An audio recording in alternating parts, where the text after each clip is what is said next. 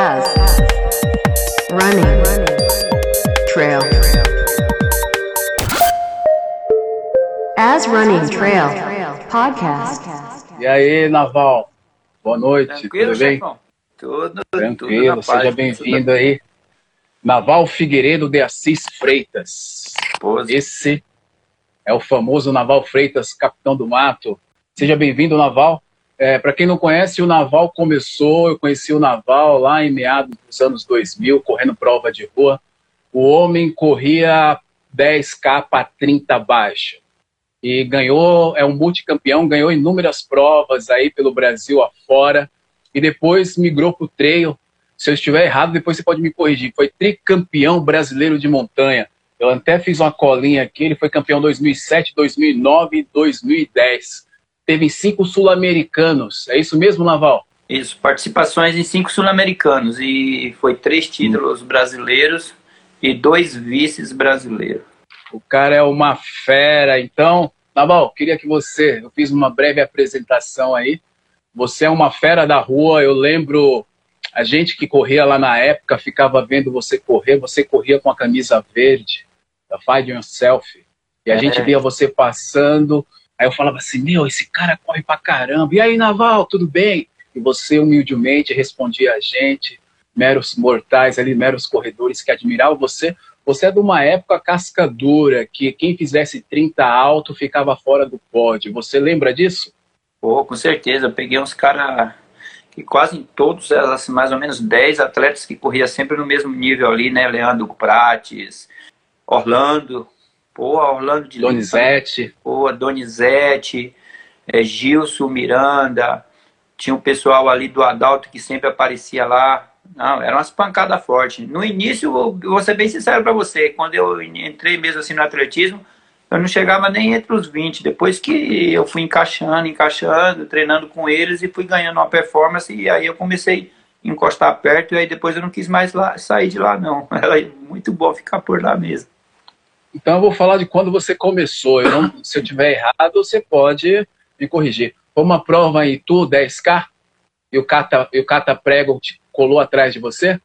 Que eu iniciei mesmo a minha primeira prova? É. Não. A minha primeira prova foi. A minha primeira prova foi aniversário de São Paulo. Foi na quando aconteceu a história do gel, que eu passei o gel na perna, né? O carboidrato. Eu ia perguntar essa história aí.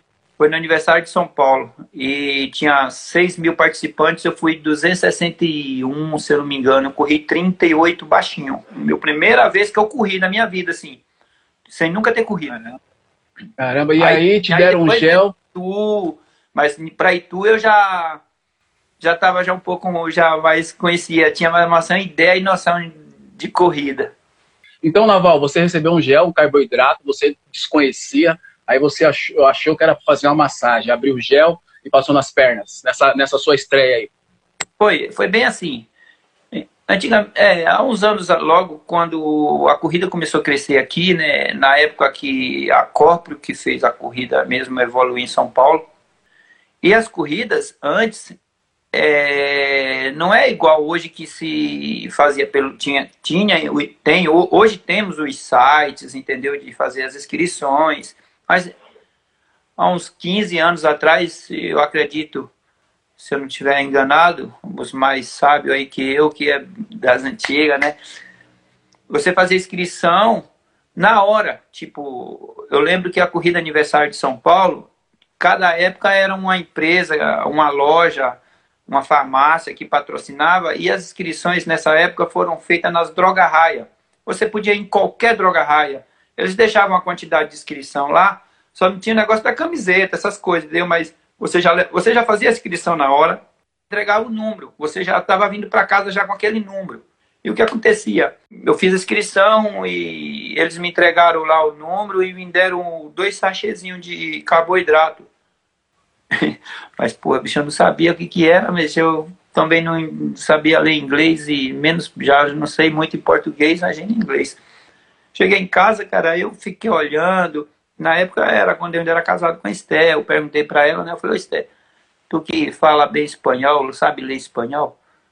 vê para mim que tá escrito aí. Ela falou, Naval, só tá falando que é um carboidrato, e, mas não tá falando se é para tomar ou como que toma, né? Eu falei o seguinte, então deixa isso aí guardado. Eu acho que eu fiz a inscrição um mês antes da corrida. Foi minha primeira corrida, cara. Cheguei lá no dia, fiquei só observando o pessoal aquecendo, era uma loucura dentro daquele Ibirapuera, 6 mil pessoas correndo para lá, correndo para cá e tá. E eu fiquei mais preocupado em tomar aquela porra, passar na minha perna de que eu ia fazer e não via ninguém fazer nada. Lógico, o cara já tomou gel em casa, pô, eu ia ficar com gel lá bebendo naquela hora, ou senão guardou para correr no beber no percurso, né? Mas eu não tinha ideia. Eu guardei, fiquei com ele ali. Aí eu observei, faltava pouco para começar a largada. Eu falei, porra, já que ninguém bebeu esse negócio, eu já sei. E perder eu não vou perder, eu vou passar nas pernas, porque pelo menos mal não vai fazer. Puta, bicho, eu passei, era bem de chocolate, meu irmão, deu um grude do caramba, bicho, os cabelos da perna ficou colado, parecia que passou foi manteiga.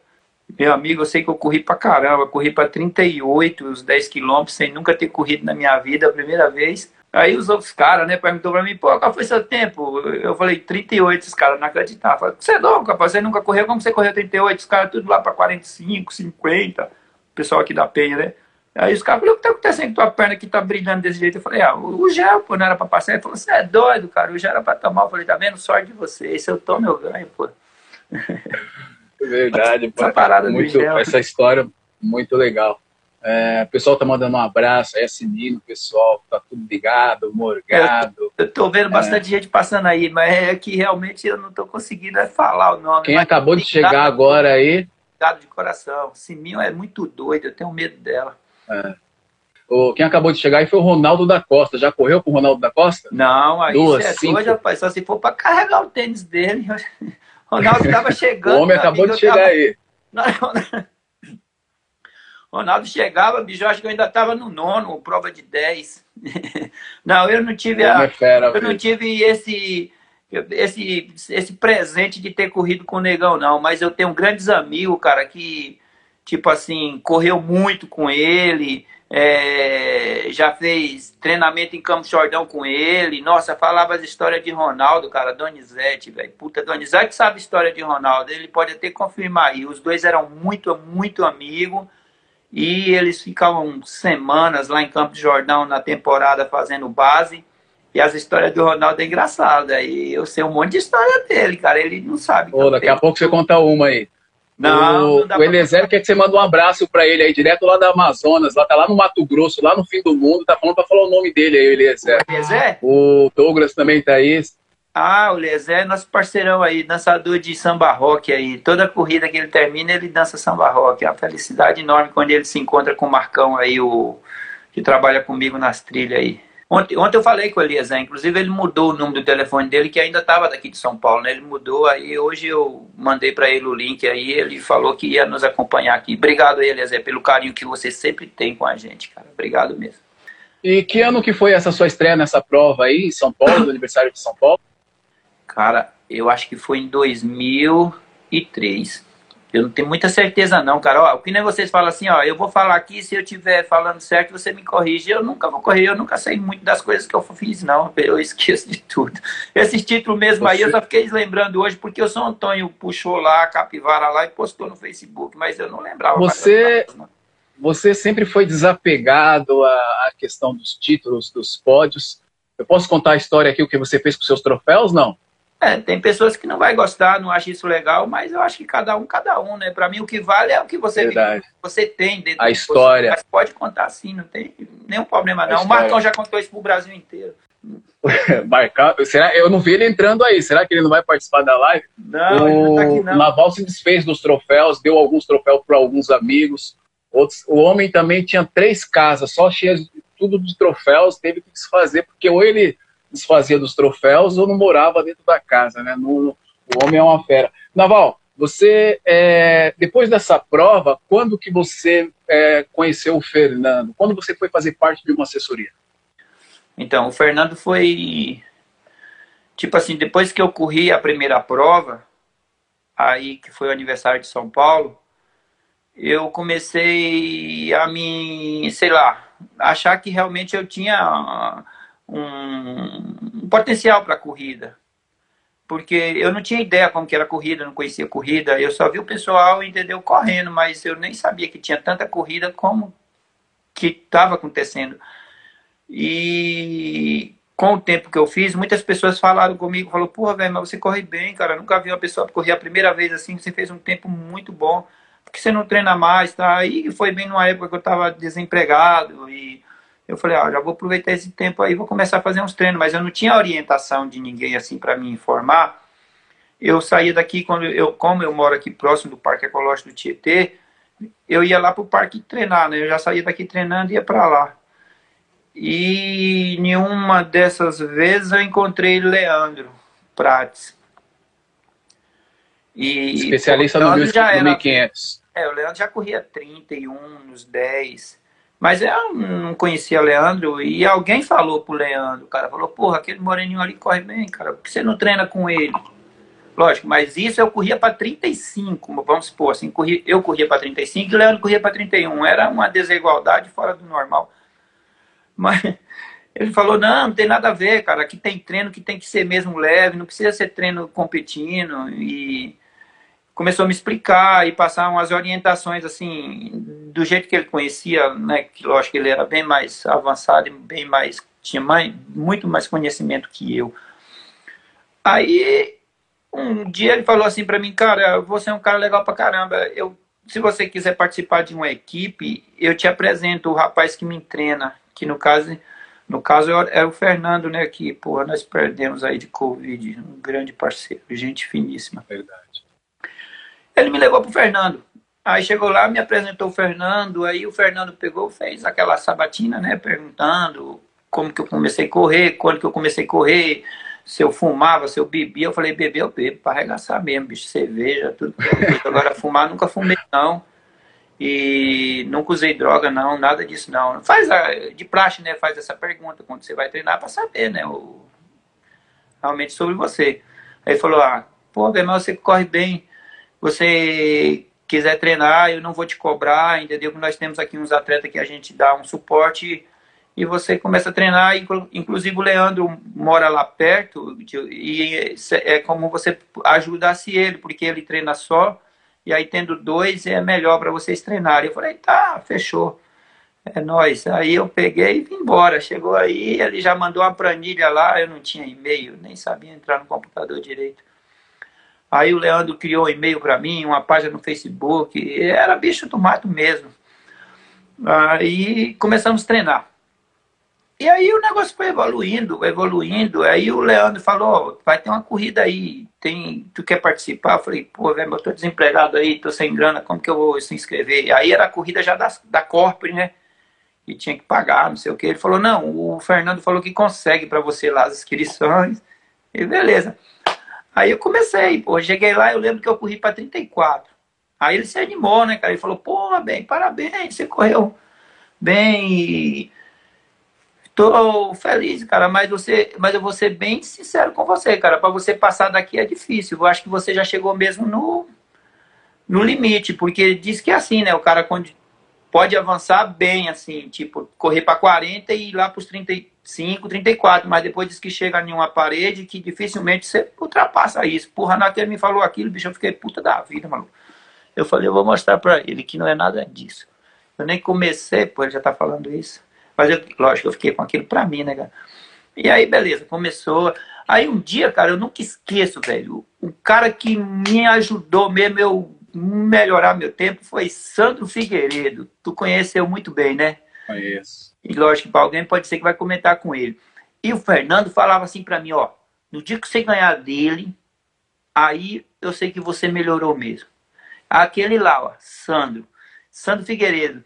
Eu falei assim, ó, mas eu vou ganhar dele mesmo, bicho. Nossa, aí eu pegava no, na cola mesmo, na sombra de Sandro, cara. Na primeira, acho que na, umas três ou quatro vezes eu chegava pertinho, assim, diferença de 10 segundos, mas 10 segundos na corrida é uma distância boa, né, cara?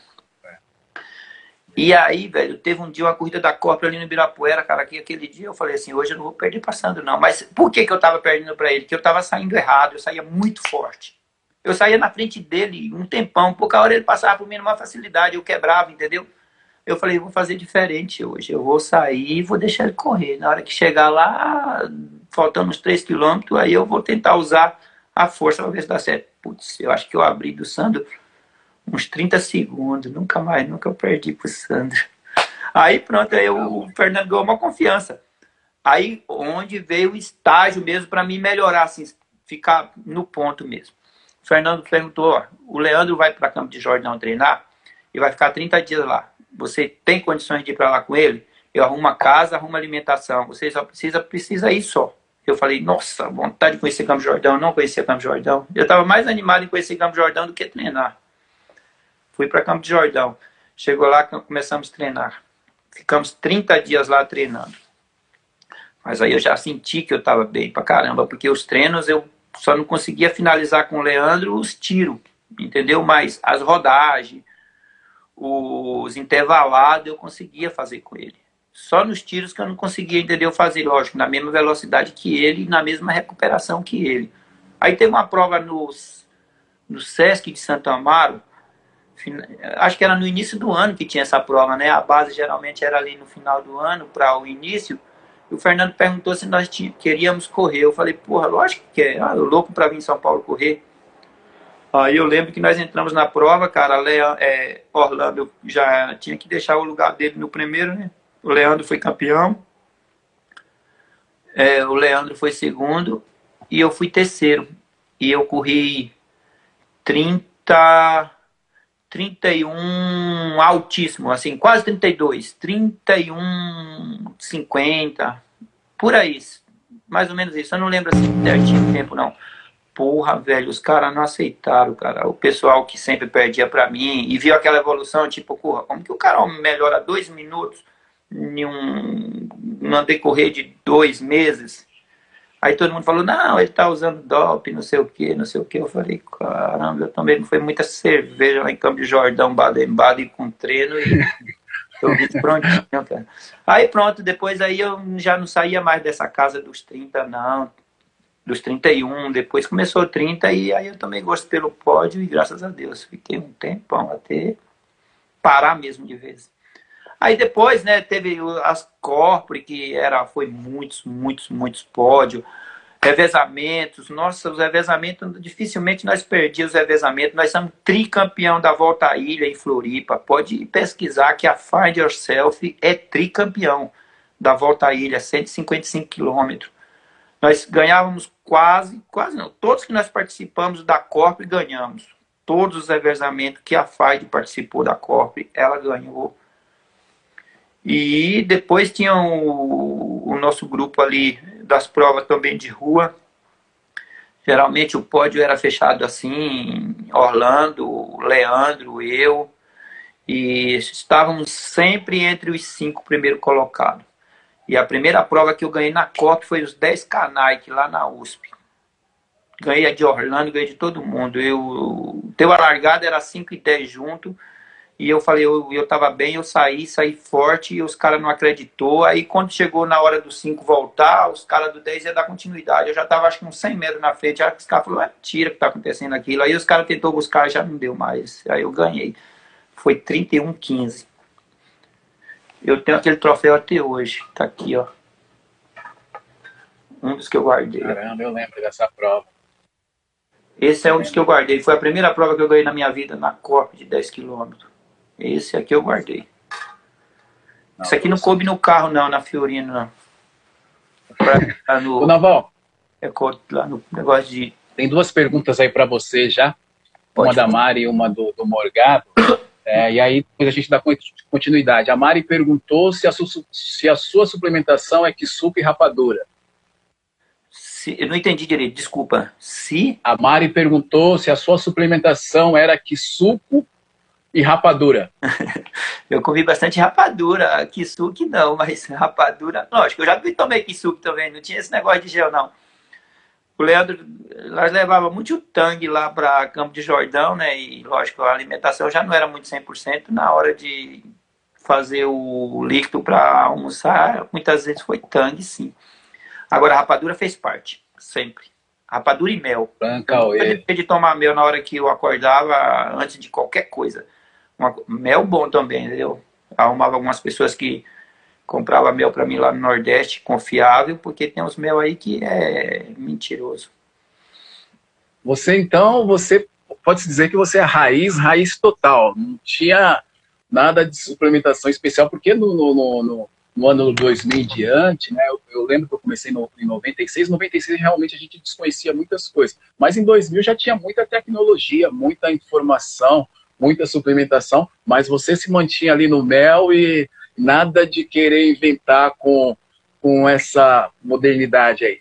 Não, eu nunca, eu nunca tomei nada, não. Era, para te falar a verdade, que eu nunca tomei nada, eu tomava BCA, esse comprimidozinho na hora do treino para recuperar. Que disse que recuperava e eu comecei a perceber que as pernas não ficavam muito formigando de noite na hora de dormir.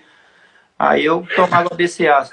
Mas eu, eu, só, eu fui tudo ao contrário, entendeu? Da, da tecnologia, que pode ser até se não fosse tão ignorância minha, eu poderia ter sido melhor. Eu nunca fui numa academia fazer exercício nenhum. Eu fazia lá meus na grama, mas pegar peso, pular corda, não, nunca tive mimimi não. Era na base da pancada mesmo. Entendeu? Lógico, não é nada contra, é importante entendeu? Trabalhar os músculos precisos em uma academia. Isso hoje é fundamental, entendeu? Mas eu não entendo porque naquela época nós não fazíamos nada disso e todo mundo corria na casa dos 30, 31 e hoje, cara, para tu encontrar um atleta para correr para 32, velho, tu tem que jogar no bingo. Com toda a tecnologia de hoje.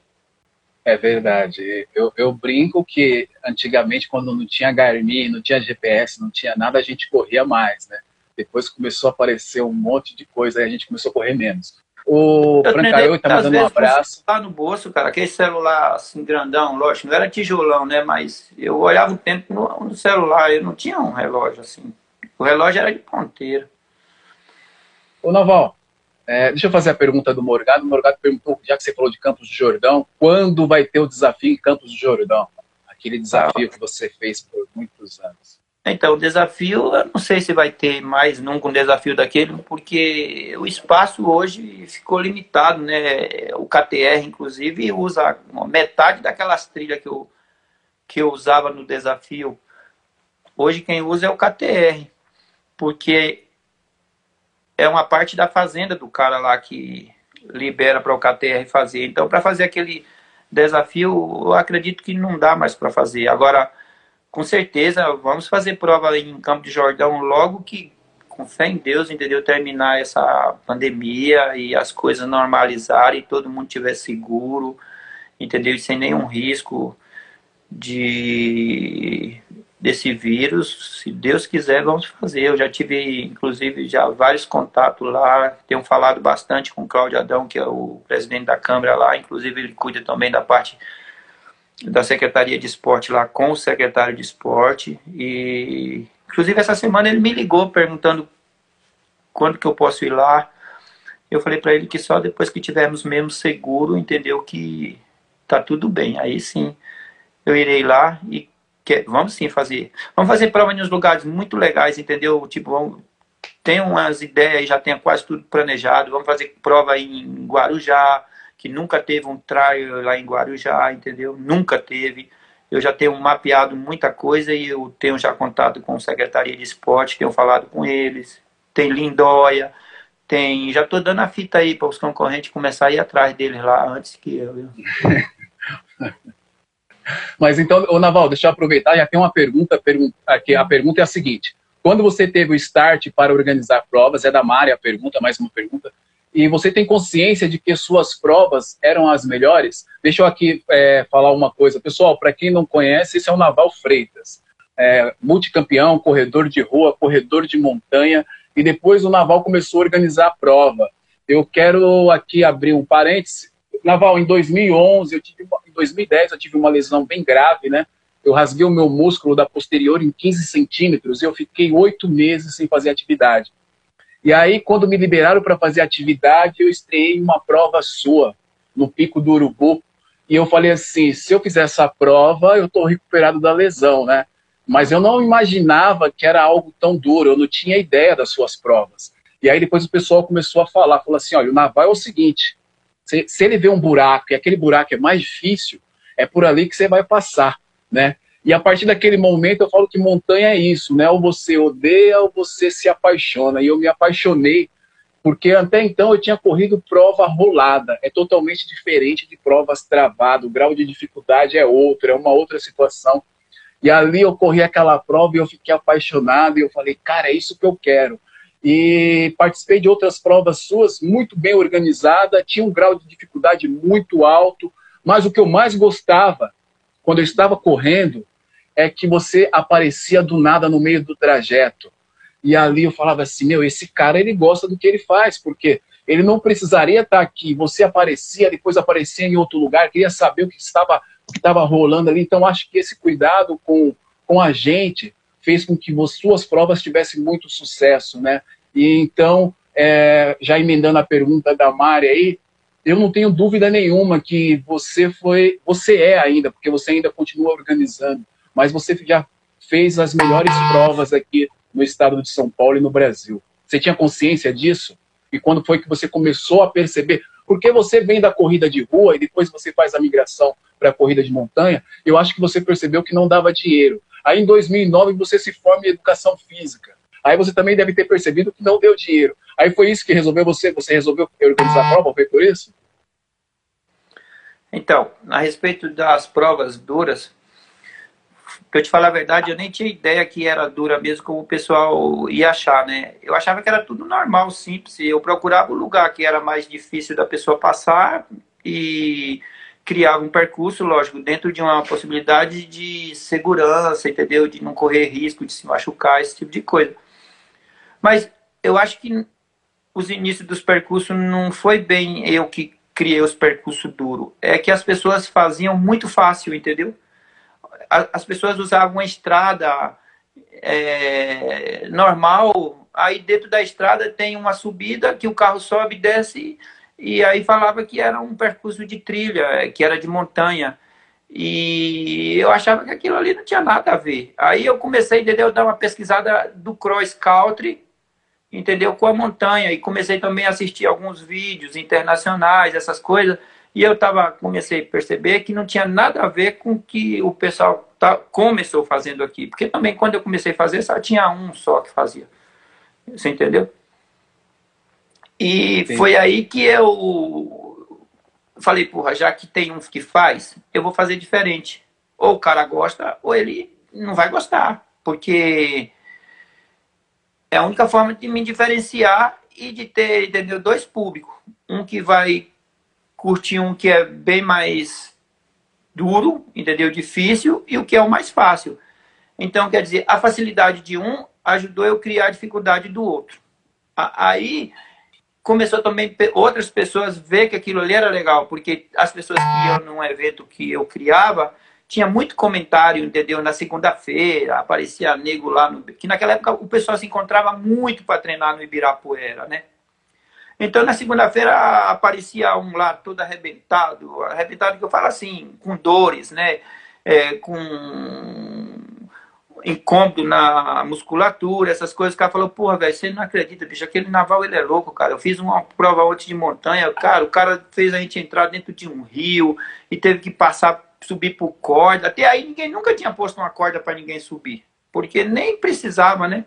E então isso foi a, a, isso foi criando, entendeu, uma expectativa nas pessoas e comentários. Aí, lógico, aí depois veio os outros que começou também a criar provas, entendeu, casca grossa. E aí, graças a Deus, hoje tudo normalizou. Mas o que eu faço hoje, eu acredito que é igual o que quase todos os outros fazem. O Júnior mesmo do Ladeiras é uma cria nossa que foi com a gente os primeiros percursos que ele foi, que ele marcou. O primeiro percurso que o Júnior marcou comigo foi em Campo de Jordão, na minha primeira prova, hein? Ele já foi lá ajudar a marcar. E depois teve muitas outras provas que ele foi. Lógico, aí ele já veio daqui a ideia dele criar, entendeu? Os percursos casca grossa que o Ladeira tem.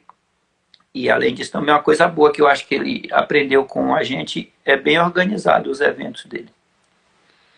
É, foi até falado isso na live passada, se o seu público acabou migrando para as provas dele, né? Porque você ficou um tempo sem organizar e acabou se assemelhando, sim, o grau de dificuldade. Mas aí tem uma outra pergunta da Mari que pergunta qual seria o segredo do acolhimento e de amizade que pairava nas suas provas, porque era uma coisa muito bacana, era bem familiar. Eu lembro de você alugar sítio, fazer churrasco. Eu tive várias provas que no final você fazia até churrasco pra gente. Sim, é porque ali eu acho que é o lugar que nós nos encontramos, é todo mundo uma família, entendeu? É totalmente diferente o mundo do trail para o mundo da corrida de rua. Eu comecei e vivi muita corrida de rua. E geralmente na corrida de rua, cara, depois que termina o percurso, que. E antes de fazer a premiação para os primeiros colocados, os amadores, a maioria das assessorias já estavam se arrumando para ir embora e não tinha quase nenhuma confraternização. E eu comecei a perceber que na corrida de montanha, mesmo que termine a corrida, aqueles grupos que foram juntos acabam se ficando mais ali, ou se não, a questão de ficar aguardando o outro colega que ainda está correndo, que vai demorar de chegar, porque tem pessoas que chegam rápido, mas tem pessoas que demoram para chegar, tá no mesmo grupo e o cara sempre é amigo. Eu falei, pô, acho que a melhor coisa é todo mundo ser amigo e compartilhar. Essa aí é a questão, entendeu? De eu ir para dentro do mato e eu só volto geralmente quando chego o último. E outra coisa, eu estando lá dentro do mato, entendeu? Eu começo a ter o, o desenho de tudo que está acontecendo. Eu sei quem é o cara que está na liderança, eu sei quem é o cara que está na última colocação, ou a mulher, e aquilo ali eu que tenho entendeu, que passar as orientações para os staff, porque assim, o, dentro de uma trilha, cara, ninguém está sabendo, é diferente de rua que todo mundo vai, todo mundo vem e a rua é aberta. É fácil, entender você saber onde que tá as pessoas, mas dentro do mato, cara, você não tem um controle assim das pessoas legais, entendeu? Então, o certo é você ter a noção de quem é os últimos, de quem é os primeiros, de quem está no meio. Se você tem essa, essa, essa noção, você consegue, entendeu, fazer com que as coisas girem e termine legal. Aí, o que, é que eu faço? Geralmente, nas minhas trilhas, eu crio, tipo, lugares que eu posso transitar sem ninguém perceber, entendeu? Porque eu já crio, eu já faço um mapeamento que tem lugares que o cara passa de uma distância para o outro de 200 metros. Assim, entendeu? Lógico, se eu estou dentro do mato, eu sei que aqueles 200 metros eu vou cortar por dentro, eu já chego lá. Até você fazer três indo lá para voltar, eu já passei os 200, na hora que você está voltando de novo, eu já estou lá. Então, sempre eu faço esses mapeamentos e esses desenhos dentro do, dos meus percursos. E eu procuro sempre aparecer, entendeu? Para que a pessoa fique mais confiável, entendeu? Porque quando você encontra um staff, cara, na percurso da corrida de montanha, de trail, você se sente confiável, a pessoa se fica mais confiável. Agora, quando você começa a correr, você não vê ninguém, cara. Daí dá um problema que, sei lá, sumiu a fita, a vaca comeu, a onça comeu. E aí o cara começa a entrar em desespero. Pô, será que eu estou perdido? Será que eu estou certo? E outra coisa, na cabeça do cara que está correndo, na hora que ele começa a ficar pensando nisso, ele, ele perde também o, o psicológico dele, entendeu? Até a, a, a, sei lá, aquele objetivo dele. E sempre quando aparece alguém, entendeu? Porra, aquilo te dá uma confiança pra caramba, velho. Você tem certeza que você tá certo. Fala, pô, não, cara, ó, tá ali. Agora pensa bem, você encontra o cara que organizou a prova, que fez o percurso toda hora. No percurso de 10, você encontra ele 3, 4 vezes no meio do percurso. Porra, você vai se sentir, logicamente, cara, mais confiável e uma forma até de proteção mesmo ali, tá? Perto das pessoas e compartilhar com as pessoas. Agora, sempre eu só vou chegar depois que chega o último. Só se for uma necessidade de eu precisar ir lá na arena, entendeu? Aí eu deixo alguém tomando conta do que eu estou fazendo lá e eu vou até a arena, mas eu voltarei para buscar o último. É o segredo do acolhimento. Pessoal, esqueci de falar hoje, manda setinha aí, convida, que hoje nós estamos tendo uma aula aqui com o Naval Freitas, convida os amigos o Éder Gonçalves está dizendo que vai correr a primeira prova em Guarulhos. Será que eu finalizo pelo menos os 10K? Finaliza. Todas as provas minhas são finalizadas. Agora, não sei qual vai ser o tempo dele, né? Mas com certeza finaliza. Também não é tão.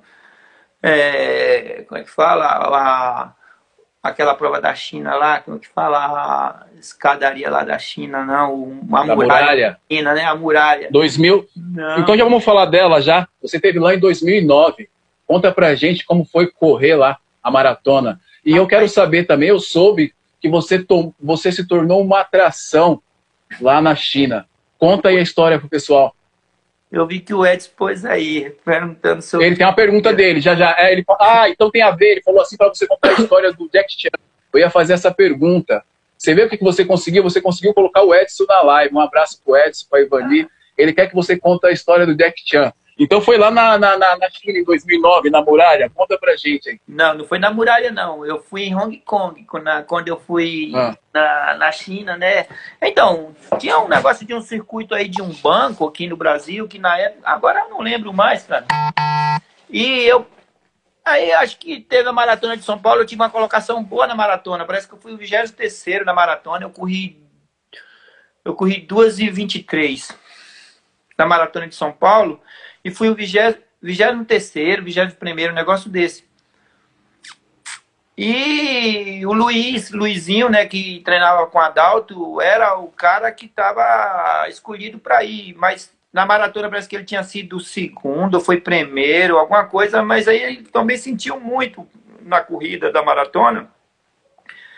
Acho que se lesionou, alguma coisa assim. Aí os caras me ligaram, perguntaram se eu tinha interesse em ir. Eu falei, rapaz, esse negócio é sério? Na China, mano, tá certeza isso? Ele falou, não, cara, é verdade, não é brincadeira, não. O ano passado teve e esse ano vai ter de novo. É um circuito de quatro, é, de quatro países é, em continentes, né?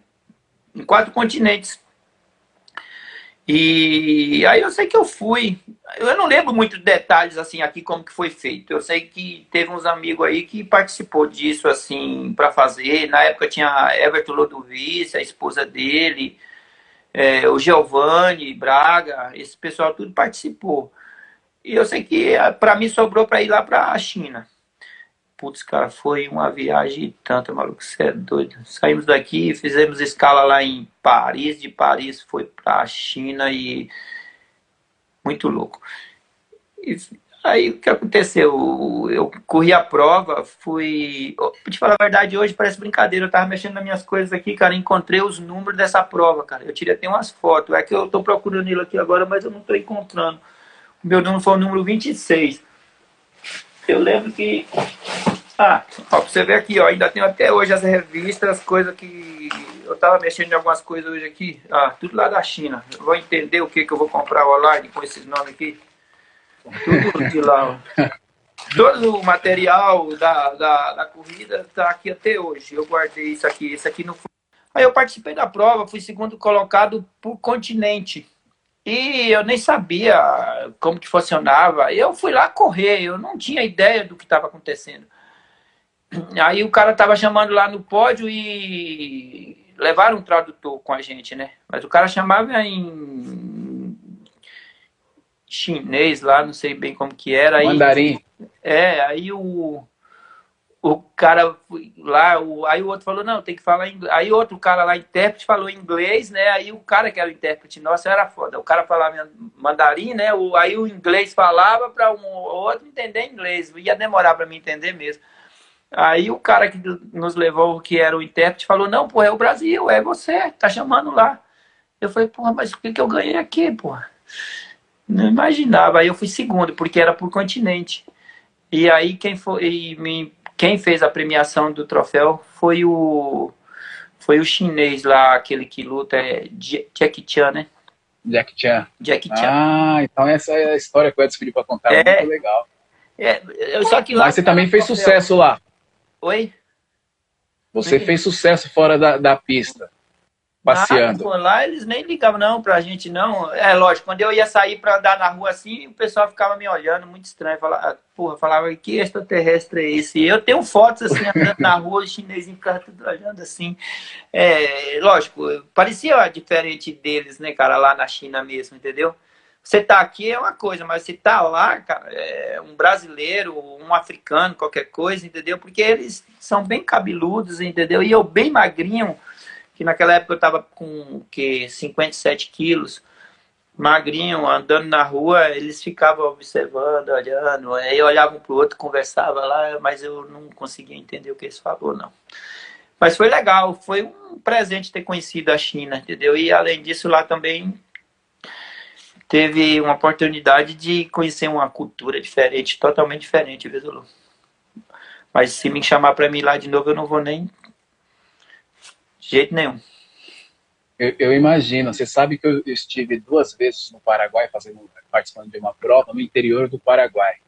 E embora as pessoas hoje tenham muita informação, televisão, internet, ah. cara, eu acabei sendo uma atração turística porque é, o país, é, o Brasil. Só um minuto, Enzo. vai falando que eu estou te ouvindo. Eu acho que eu tenho até a medalha Brasil, da China, para você ver que diferença. Pode pegar aí. O Brasil é um dos poucos países que tem essa mistura aqui sul-americana, né, de negros, de, de, de brancos. Nós, a, gente tem uma mistura muito grande lá.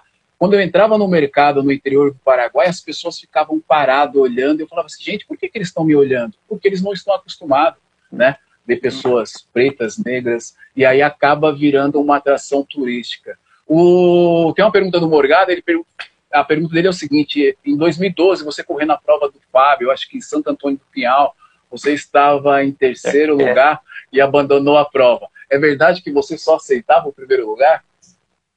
É, mas eu abandonei não foi por esse motivo, não. Ele sabe porque foi. É melhor a gente deixar esse assunto quieto. Esse cara gosta de cutucar, né? É, mas ele sabe a história inteirinha e não foi bem assim, não. Lógico, eu gostava sempre de ser o primeiro, mas aquele dia lá teve alguns problemas seríssimos, entendeu? Que eu parei, mas não foi nem foi por motivo de terceiro, não, e nem. Não, foi por outros motivos. Ele sabe qual é. Então, aqui, Azul, essa aqui que foi a medalha lá da China.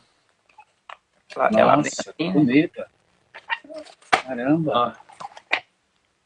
Muito legal. Ah, Aí tem. Bacana, hein? Tá vendo? Tá escrito em. E aqui tem. Tô tentando ler aqui, mas não deu, não. Aqui tem a data aí, ó. 2009. 8 do 5 ou 8 do 2? 8 Acho que é 8 do 2. 8 do 2. 2 2009. Isso. E aqui ela. Parabéns. Ah, tá, não vai entender o que está escrito aí, não. É tudo em. John Pre Very Good. Ô, Naval. Oi. Você, você não ficou rico com a corrida, mas você viajou o mundo inteiro. Então fala pra gente é, sobre o Chile 2012. Sabe o que aconteceu lá? Você lembra ou não? Ah, sim, com certeza. É... Naquela época eu já estava parando de correr provas de montanha, parando mesmo geral, né? E me fizeram um convite para me correr lá a, aquela prova que a The North Face tem lá, que é a Charlie, né? Acho Isso, que é 50K. 50K.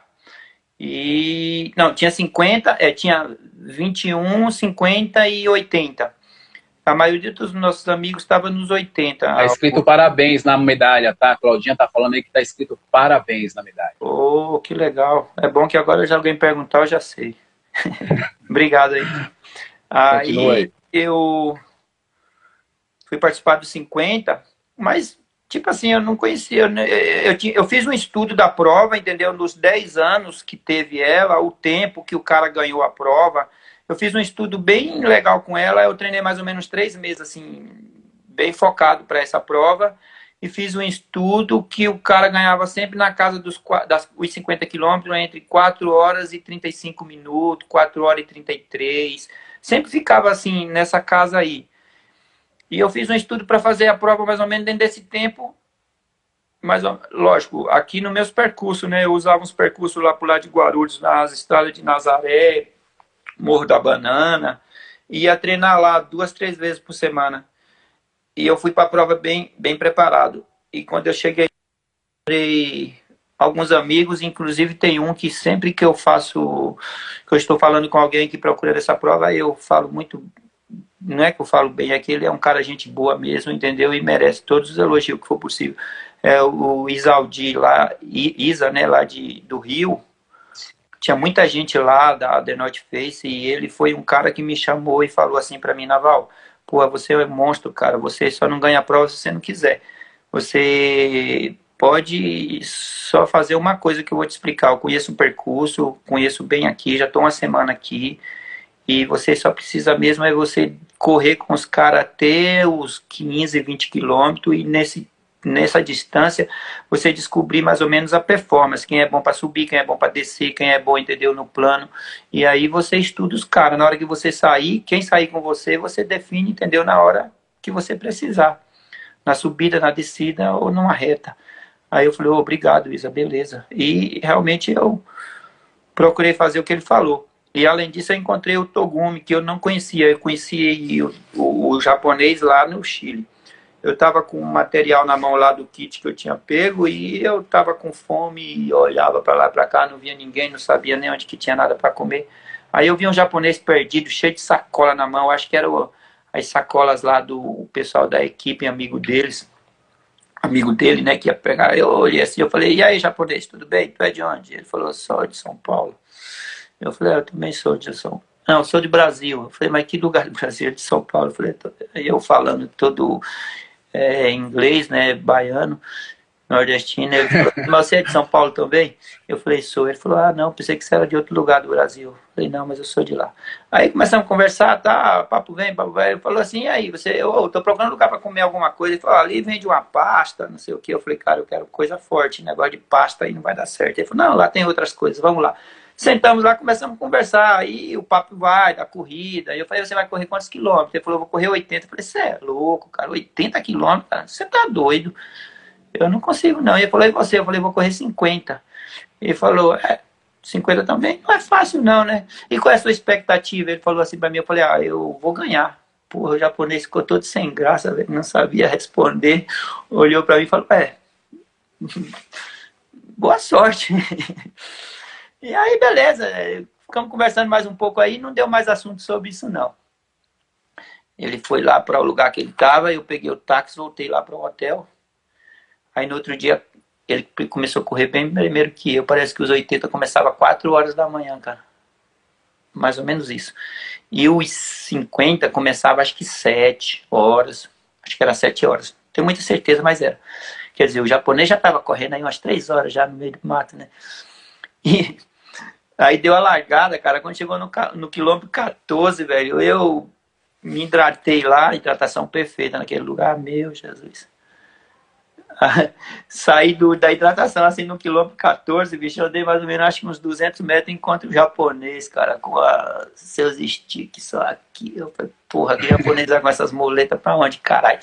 Eu passei por ele, conheci ele, falei, e aí, japonês? Eu não lembrava o nome dele, né, cara? Assim, japonês. Eu falei, e aí, japonês? Ele, eu falei, pô, não, e você que é o seu primeiro, velho? Eu falei, ah, eu tá duvidando ainda do que eu te falei? Eu, graças a Deus, eu ganhei a prova. Olha, eu eu, eu me perdi no percurso 17 minutos. 17 minutos. 17 minutos eu fiquei perdido mesmo, perdido. Aí eu parei, me localizei, voltei. Entendeu? Os caras tinham tirado a porra da fita, cara. Os ciclistas. Cara, quando eu voltei já tinha passado, ó, um tanto de gente. Acho que umas 10 pessoas já tinham passado. A minha cabeça entrou em parafuso. Eu falei, putz, velho, tem que recuperar, eu não posso perder. Aí eu comecei a andar mesmo, entendeu? Andar mesmo, assim, lá em cima, na cordilheira, velho, 3 mil e tantos mil metros lá de altitude.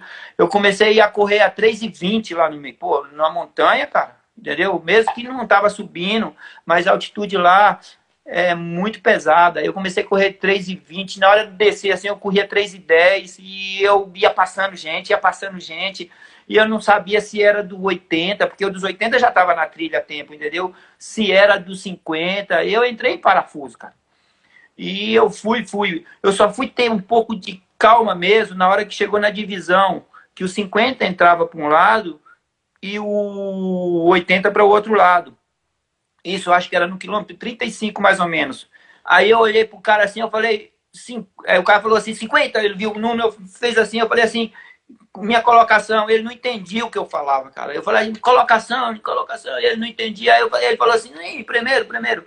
Aí eu lembro que eu subi, aí era uma subida bem gigante, assim. Na hora que eu tava no pico da subida, lá em cima, já no final da subida, o cara apareceu lá embaixo, que no caso era o segundo. Aí eu comecei já trabalhar já o cara, né? Eu falei, porra, o cara tá lá. Então a minha distância para ele é mais ou menos 500 metros, entendeu? E aí eu comecei a andar mais forte ainda, velho. Comecei a andar mais forte. Só que quando chegou, vi faltando. Aí quando chegou no 50, entendeu? O relógio bateu 50, velho. Eu falei, porra, não vai terminar esse negócio, não. Parei no posto de hidratação, falei, quantos quilômetros faltam? Parei no carro, falou, 5. Eu falei, porra, velho, tá louco o negócio então. Será que meu relógio tá, tá perdido? Não sei o quê. E eu fui, fui, fui, fui. Juro pra você, eu ganhei do cara por eu acho que é 3 segundos. Sério? O cara chegou, chegou, chegou, chegou, chegou. Chegou, cara. Eu, tipo assim, virou sombra mesmo assim. Lógico, eu tinha uma diferença grande, né? Eu tinha uma diferença grande. E o cara que estava próximo de mim, que se perdeu comigo, que tinha um cara quando eu me perdi, e ele estava mais ou menos uns 300 metros, ele também se perdeu comigo. Aí depois ele quis ir na mesma pegada que eu estava indo, ele quebrou, ele ficou no quilômetro, acho que 28, aí ele apagou e não deu continuidade. E eu, graças a Deus, ganhei, mas foi, agora eu juro para você, foi três horas de soro, direto, sem parar, deu câimbra, bicho, até na orelha. Eu fiquei lá, qualquer lugar, entendeu, que tocava em mim, dava câimbra. Eu sentia câimbra no dedo, na orelha, no olho, se eu piscasse, os caras mas aí veio vários massagistas, veio, entendeu? Várias pessoas, fisioterapeuta, um monte de gente, foi mexendo e foi soltando uns pouquinho. Eu tomei dois litros de soro, cara. Não, tá tranquilo. Nós estamos com 58 minutos, Naval. Eu estou falando aqui sobre a sua história. Você é um cara extremamente esforçado, foi estudar educação física, teve uma assessoria esportiva, depois foi trabalhar com, com a organização de evento, teve é, bastante êxito nisso, mas o que as pessoas imaginam é que um cara que organiza a prova e coloca lá 400, 500 pessoas, que ele fica rico. Eles não têm ideia desse custo, né? Mas a pergunta que eu quero fazer não é essa, não. A pergunta que eu quero fazer é qual foi a sua grande conquista na montanha? A minha grande conquista na montanha foi a amizade que eu tenho com todas essas pessoas, entendeu? Que tem o maior carinho comigo.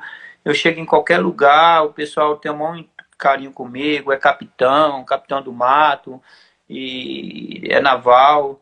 Para mim, esse é o maior presente, cara. Troféu eu ganhei, coloquei na Fiorino, joguei lá no Ecoponto, outros eu tenho aqui. O que valeu mesmo é o que eu tenho, entendeu? De carinho das pessoas. Tem pessoas mesmo que eu conheci mesmo agora há pouco tempo mesmo, ela tá aí, ó, é a Simino, né? Porra, é uma pessoa maravilhosa, gente fina, cara tá lá nas trilhas, é, dá o maior apoio. Ou, aconteceu um treino nosso lá em Ubatuba, ou ela acompanhou uma mulher lá que estava querendo desistir da prova e ela não deixou e eu acompanhei e ela sem me ver dentro do mato eu escondido filmando ela entendeu? Eu estou falando isso porque eu, eu, eu tenho um, a prova disso, entendeu? E ela não estava me vendo, eu estava dentro do mato, entendeu? Lá, só observando, entendeu? E a, elas duas eram a última da prova, cara. Ela com aquele carinho com a mulher, velho. Não, não é assim, pega aqui, levando, cara, entendeu? Na hora de, oh, ela teve uma hora que ela fez uma ponte assim, deitou para a mulher passar, entendeu? Pegando nela para não cair. E depois eu mostrei para ela, eu falei, ó, tá vendo aqui os vídeos seu aí, ó, toma aí para você, se você quiser postar é seu. Ela falou, mas onde você estava? Eu falei, não, eu estava sempre ali por perto, entendeu? Você que não estava me observando. E outros, muito que eu encontrava dentro do mato lá, do nada assim, eu sentado lá, só filmando. Aí a pessoa chegava assim, tomava aquele susto, meu Deus, o que é que, esse, o que, é que você está fazendo aí? Então, para mim, o presente maior que eu tenho é a amizade das pessoas, o carinho das pessoas.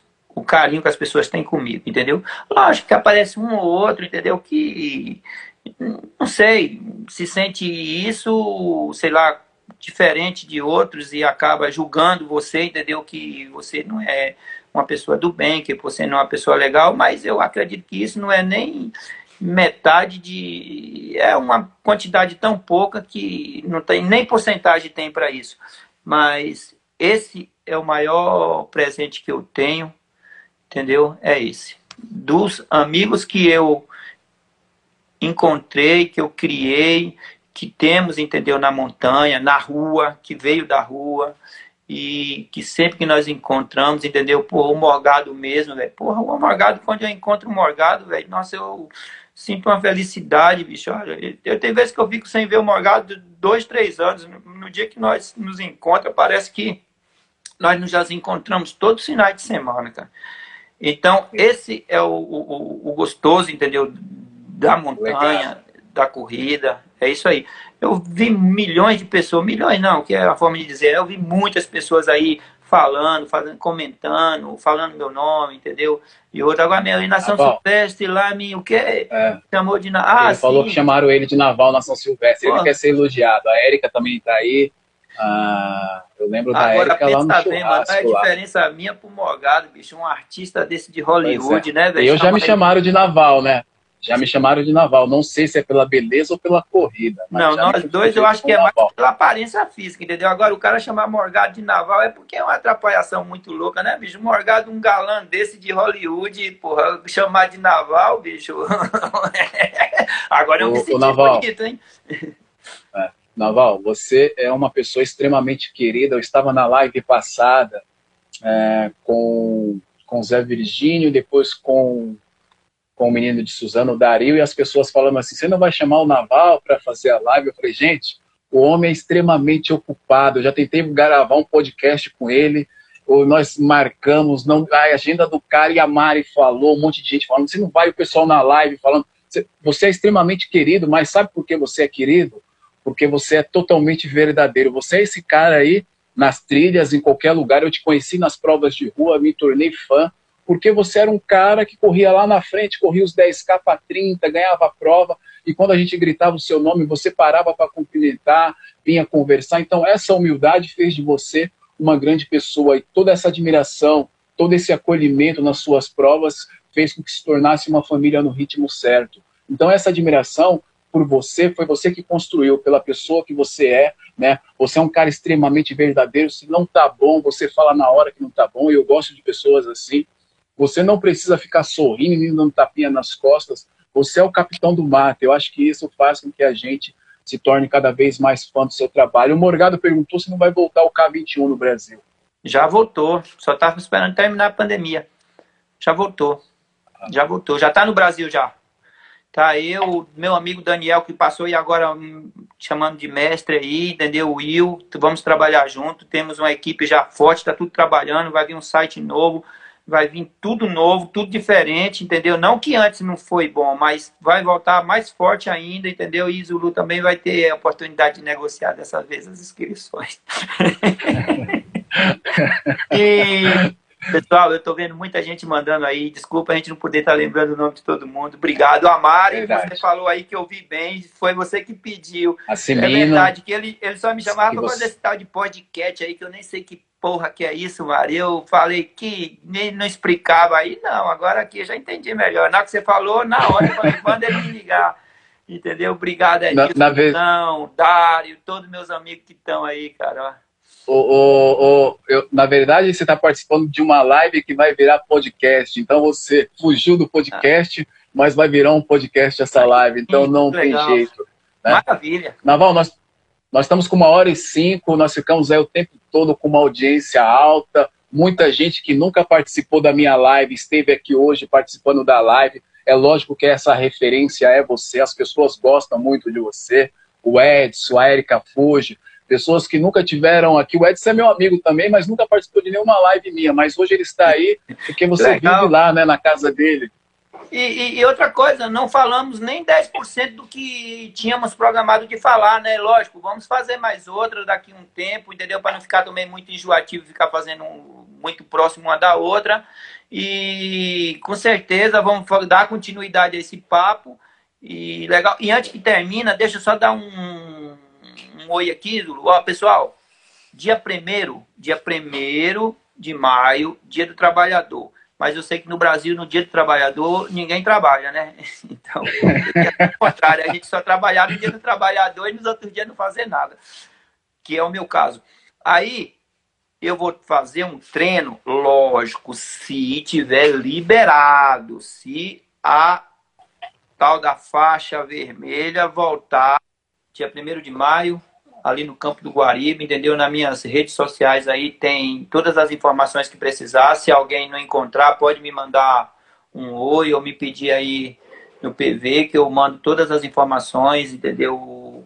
A forma de como vai ser as inscrições. E eu gostaria muito que algumas pessoas daí participassem, sim. Inclusive só vai ser 80 vagas só não vai ser mais que isso. É só 80. Já deve ter mais ou menos 40, já deve ter a metade escrito. Então, praticamente agora temos mais umas 40 vagas aí Se alguém de vocês aí não está inscrito ainda, aproveite que vai ser um treino legal, vai ser estilo capitão mesmo. Legal. Ô, Naval, deixa eu fazer a última pergunta do Dario. Ele perguntou quem te deu mais trabalho na rua e quem deu mais trabalho na montanha. Quem me deu mais trabalho na rua, sinceramente, cara, o Adriano Basso me dava muito trabalho. Mas eu acho que eu perdi para ele umas duas vezes só. O resto eu ganhei, mas dava trabalho. E quem me deu muito trabalho também na rua foi o Fábio Nascimento. Marido Ó, da Beatriz. Fábio Nascimento. Esses aí não me dava trabalho porque realmente não, a gente nem tinha muito concorrência, como era da mesma equipe, tipo Orlando e Leandro. Tinha que primeiro é. deixar ele a vaga deles para depois eu procurar a minha, né? Mas o Fábio Nascimento, Adriano Basto, é, Miranda lá, como é o menino lá. É Gilson Miranda. Gilson Miranda. Ah, tem muita gente. Lógico, tem pessoas aqui que eu não consigo lembrar agora, mas teve muita gente que me deu trabalho na rua, assim. Era, era gostoso. A gente entrava na prova e não sabia quem ia definir o mesmo pódio, não. Agora, na montanha, o cara que. Um dos caras que mais me deu trabalho na montanha, no início foi Ananias, que foi quando eu corri a primeira vez uma prova de montanha, que ele foi campeão lá em Mariporã, que tem a foto hoje que o, o seu Antônio te mandou e postou marcando. Era difícil ganhar dele. Mas ele já corria montanha. Eu estava vindo da rua. Eu tinha velocidade, mas eu não tinha estratégia, entendeu? E eu acabei perdendo para ele algumas vezes. Depois ele parou de correr também. E fora ele, lógico, foi o, o, o falecido, que Deus tenha, Israel dos Anjos. Dele eu não consegui ganhar nenhuma vez, cara. Eu, todas as vezes, eu estava ganhando. No dia que ele entrou para começar a correr montanha, eu parei. Eu era sempre o vice. Israel dos Anjos. Mas você chegou 12 segundos atrás dele na última prova. Você lembra disso? Israel? Chegou na cola. Lá em Piquete. Isso. Eu ganhei uma prova dele na rua também uma vez só. Foi lá no Museu de Ipiranga, uma prova do bombeiro. Que eu ganhei dele, de Donizete. Nossa, aquele dia foi a minha felicidade. Ganhava daquele. Ganhar do meu professor, assim, professor que eu falo assim, de correr mesmo, assim, sem ser o Fernando, né, o Donizete, né, que todo mundo se inspirou em Donizete, os corredores antigos. E um, nesse dia eu ganhei do Israel dos Anjos. Nem ele acreditou, nem quis falar comigo naquele dia. Depois ele falou, é, não tem nada a ver. Não. Eu falei, é, só tu que pode ganhar, porra. Mas amigão, hein, cara, putz, você tem umas lembranças muito boas, tem umas fotos dele.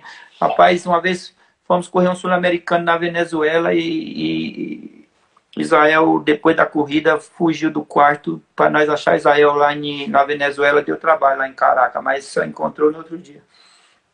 Ele, ele, ele saiu para prender alguém, era policial militar, o André acabou de comentar aí, era um monstro da escola de educação física da PM, né? Eu acho que ele foi. foi... Ele, o Leandro também, né? é, não, mas ele, ele deu uns rolês legal lá. No outro dia ele chegou e ele me contou as histórias. Ele era... tá bom, outra hora a gente conta essa história. É, agradecer a todos que participaram. Naval, muito obrigado pelo seu tempo. Deu uma hora e doze, aí uma hora e treze. Olá, Bibi. É, foi muito bacana. Você é um dos caras que eu tenho. Eu sou suspeito para falar, porque eu tenho amizade. A gente é amigo de verdade, porque a gente não precisa ficar agradando um outro. Já tivemos aí várias situações e nunca ficamos de mal, nunca viramos a cara, cada um no seu estilo de viver e se respeitando sempre. A minha admiração por você é lá de trás e hoje eu continuo admirando a sua garra, o seu trabalho, a sua dedicação, o seu amor pela montanha. E essa foi uma forma de reverenciar e agradecer você por tudo que você fez pela gente do, do trail, né, da corrida de montanha. Você é um cara que realmente ama o que gosta. Espero que essa pandemia acabe logo e que seus eventos voltam a ter o mesmo sucesso de antes, porque você é a mesma pessoa que a gente conheceu lá atrás. Você só melhorou, você é como um vinho, está passando o tempo, você está ficando mais bonito e melhor. Então, acho que você ainda vai ter muito sucesso aí pelas, pela sua jornada na frente. Muito obrigado, muito obrigado a todos que participaram. E suas palavras finais. Zulu, eu agradeço muito pelo espaço aqui, entendeu? de, e dos elogios que você está fazendo para mim. E eu agradeço a todos vocês que estão tá participando aí da live, entendeu? Pelo carinho, pelos comentários. Não consegui ler todos, mas depois eu com certeza eu vou ler todos que vocês fizeram aí. com certeza eu vou responder alguns sim. E o meu carinho, para te falar a verdade, não é eu que criei esse carinho com vocês ou com todos. Esse carinho é vocês, entendeu? Que traz para mim. Eu sou um cara totalmente assim, bem simples. Se as pessoas me dão carinho, eu, eu sou igual um cachorro. Se você dá carinho para ele, ele vai te responder com carinho. Se você late para ele, ou se você joga uma pedra nele, ele vai te defender também, entendeu? Com latido, com alguma coisa. E como sempre as pessoas são carinhosas comigo, eu devolvo na mesma quantidade, entendeu? E graças a Deus sempre está acontecendo isso, mas isso não quer dizer que eu sou tão, tão, tão esse amor e essa rosa que nem você fala, não, porque é um jeito meu mesmo de ser, de ser verdadeiro, entendeu? De ser o cara que fala as coisas que eu acho que é correta, entendeu? Lógico, eu erro algumas vezes, entendeu? E depois eu paro e repenso e vou corrigir, vou procurar a pessoa e falar, ó, oh, realmente, desculpa, houve isso e não foi bem assim como já ouviu, já aconteceu várias vezes. Mas o carinho é retribuído de acordo com como você recebe. Logicamente, se eu sou carinhoso é porque todos tão, me tratam com carinho, cara. E eu agradeço muito a você, todos os seus internautas aí, que ficou todo esse tempo aí com minha internet caindo, voltando e o pessoal mantendo aí. Dificilmente acontece isso. Geralmente, quando cai, as pessoas somem e já estava doido para sair, aproveita essa situação e não volta mais. E toda vez que volta, volta mais forte. Ó. Obrigado, pessoal. Obrigado a todos vocês, todos, de coração. Foi muito bom ouvir você. Eu tenho certeza que todos gostaram aí. Um abraço a todos vocês. Mari, eu já, o nome do Toninho, do Antônio Meira, está na lista das pessoas que começaram lá atrás. Ele vai ser convidado para fazer uma live, sim. O nome dele está na lista, como de outros. Aí a gente vai fazendo os convites, lógico, para reverenciar esse pessoal que começou e abriu as trilhas para a gente. Até terça que vem. Muito obrigado, boa noite e se cuidem. As running trail. As running trail podcast.